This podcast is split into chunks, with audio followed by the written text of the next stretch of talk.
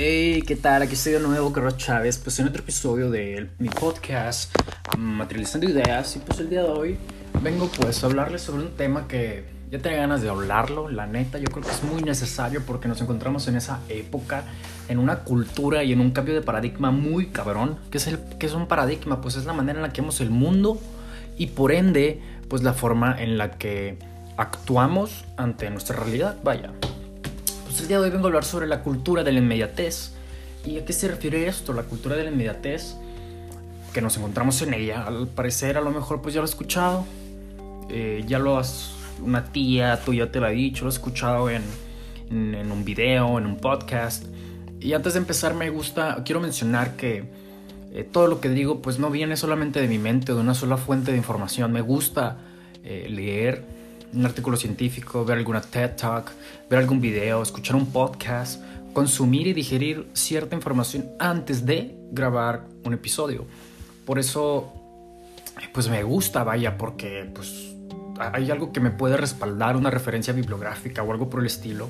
Y pues lo menciono y pues si se te antoja, si se te hincha, pues vas y lo consultas después de escucharme, por si no me crees.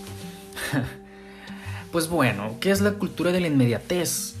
Es un término utilizado pues para designar uno de los aspectos culturales, escucha bien, aspectos culturales del marco dentro de la, de la modernidad tardía. Pero ¿qué es este? ¿Pero qué es esta madre de la modernidad tardía?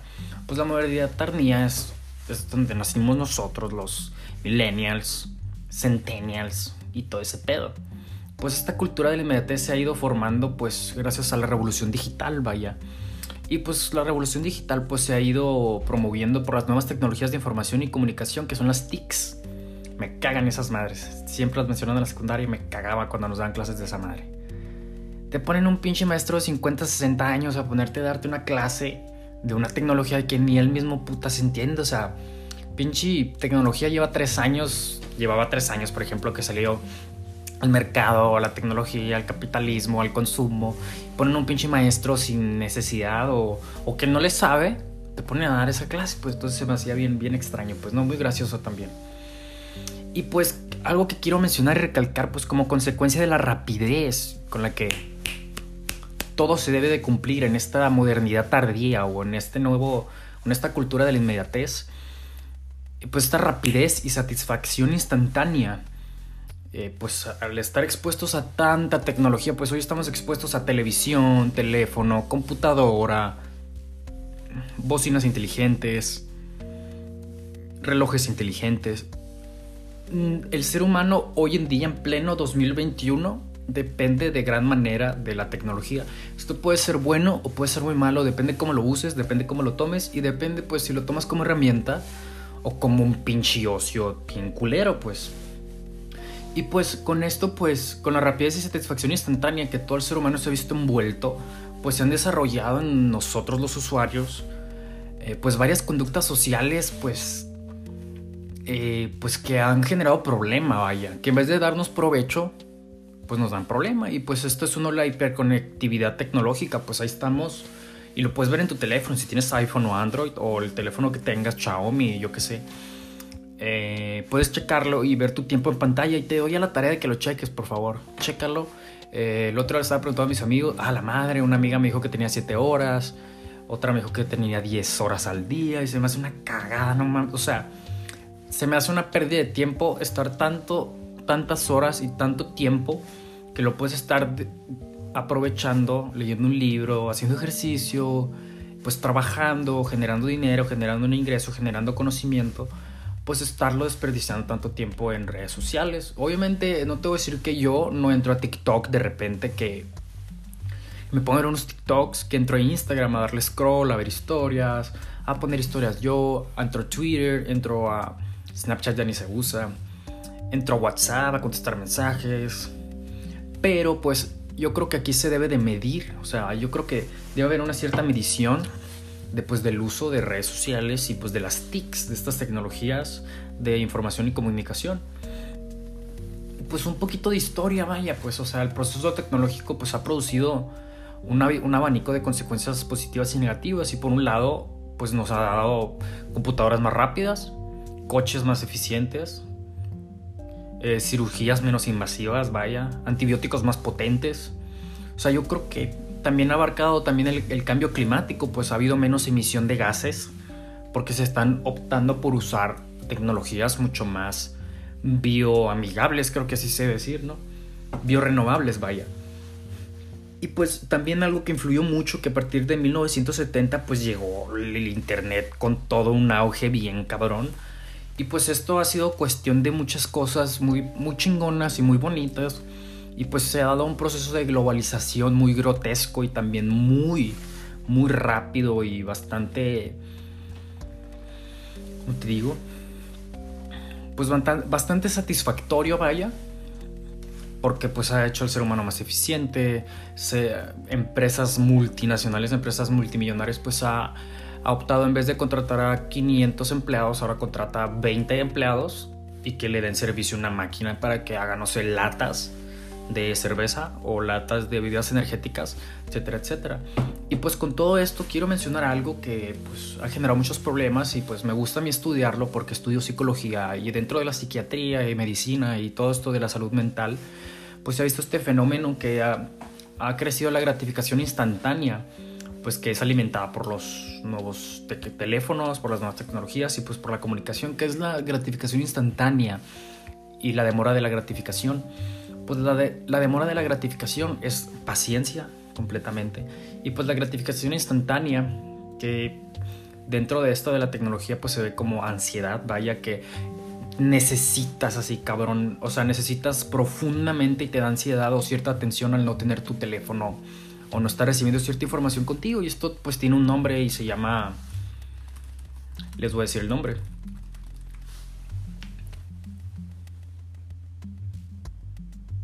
Se llama nomofobia. Está cabrón. Yo creo que mucha gente de la población. Estaría chingón hacer un estudio de esto. Yo creo que más del 97% de la población mundial o de la población que tú quieras seleccionar va a salir pues con, con síntomas de esta madre y lo va a tener, que se llama nomofobia, que es el miedo irracional a no tener cerca un teléfono móvil.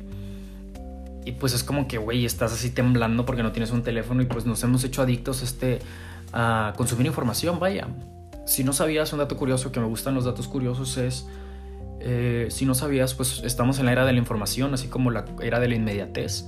Hoy en día, un día, hoy, 29 de enero del 2021, se está generando mucha más información en redes sociales, en Reddit, en Facebook, en Twitter y en todo Internet, en Internet superficial y en y en la Deep Web y toda esa madre de más de la información histórica que hay registrada en todo libro, en todo mapa, en todo folleto, en toda pintura, etcétera, etcétera. Entonces está muy cabrón que estamos en la era de la información y pues está trayendo muchos problemas pues al ser humano, así como bastantes soluciones. Entonces, personalmente creo que pues como ya lo mencioné en un episodio, eh, el primer, yo creo que el, el primer episodio que tengo aquí en el podcast lo mencioné, que los problemas que han aquejado al ser humano desde tiempos remotos, pues han pasado o han sido transferidos a pues al nuevo paradigma, a esta nueva cultura y era de la información. Y así pues como podemos ver acoso virtual, ciberbullying y problemas en redes sociales como pues acoso, eh, pues problemas de la privacidad y seguridad, pues, pues posibilidad de adicciones a las redes sociales o al teléfono, pues el síndrome este, este que acabo de mencionar, la nomofobia, que es el miedo a quedarse sin teléfono, autolesiones e ideaciones suicidas, pues son algunos riesgos que conlleva pues el uso del ser humano pues en las redes sociales o, teléfonos o, o información en internet. Y pues eso es todo lo que quería decir hoy.